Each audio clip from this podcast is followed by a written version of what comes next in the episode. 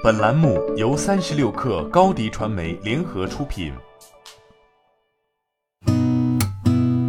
八点一刻，听互联网圈的新鲜事儿。今天是二零二零年八月七号，星期五。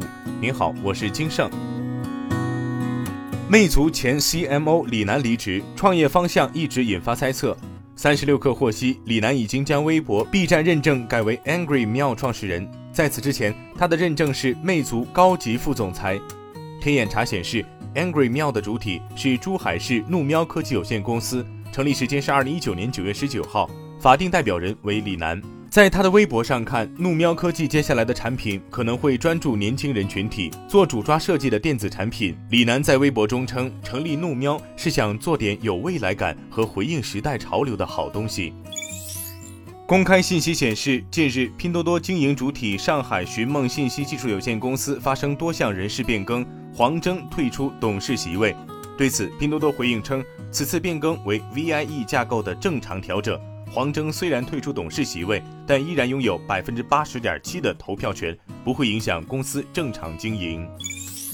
滴滴于近期在 App 中内嵌了买车服务，并与原有的租车服务进行了合并。用户只需要在 App 首页上方的菜单栏内选择租买车的业务，即可进入购车界面。服务由滴滴旗下的小桔有车提供服务。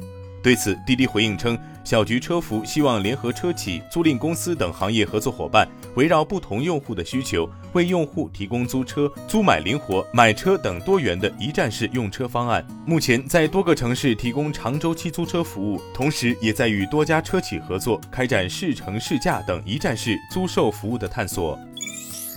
微信支付商家小程序昨天上线。据官方介绍，商家小程序旨在帮助微信支付线下小商家零开发、无门槛的打造专属线上店铺。同日，联合国开发计划署与腾讯微信发起“小而有力”倡议，共同呼吁加快中小微企业数字化能力建设。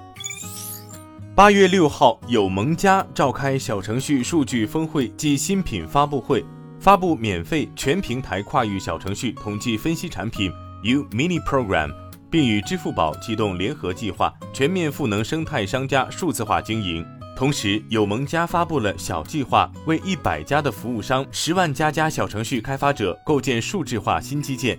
另外，针对商家发布的本地生活数据解决方案，能够帮助连锁酒店、本地生活服务、连锁餐饮运营商等多门店的行业构建精细化数据管理。通过门店区域流量、营销推广、商品热度数据，商家可以灵活调整营销选品策略，提高投入产出比。据日经亚洲评论报道，多位知情人士称，包括台积电和富士康在内的苹果公司的主要供应商都有兴趣投资英国芯片设计公司 ARM。对此，台积电发言人表示，目前暂无投资 ARM 的计划。虽然 ARM 提供了全球百分之九十以上的移动芯片使用的架构，但有分析称 ARM 垄断了市场，却并不赚钱，平均每台手机只收取一美分的专利费。而且孙正义无法渗透到 ARM 的决策层，因此出售 ARM 获得资金来偿还不断增加的债务，成为了软银安抚不安的投资者的策略。纽约时报周三公布了二零二零年第二季度财报。其中，对《纽约时报》或者整个传媒业具有重大意义的是，《纽约时报》Q2 的数字业务营收首次超过了纸媒业务。数据显示，《纽约时报》第二季度纸媒订阅和广告营收为1.754亿美元，低于去年同期的2.2056亿美元。不过，数字订阅和广告营收为1.855亿美元，高于去年同期的1.7066亿美元。今天咱们就先聊到这儿。编辑崔彦东，我是金盛，八点一刻，咱们下周见。